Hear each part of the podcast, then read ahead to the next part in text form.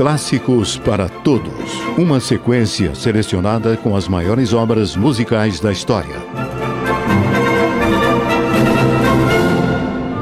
Émile Voltefel nasceu na França em 1837. Estudou no Conservatório de Paris com os professores Marmontel e Laurent.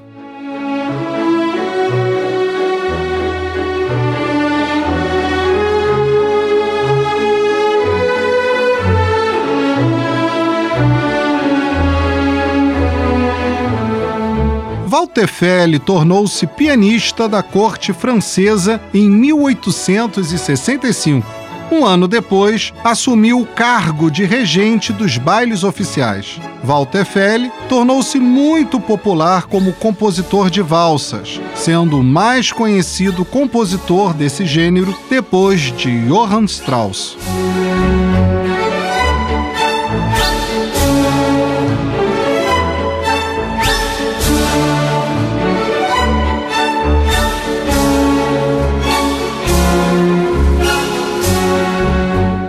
Walter nos deixou cerca de 300 danças. Dentre elas, se destacam a Valsa dos Patinadores e Espanha.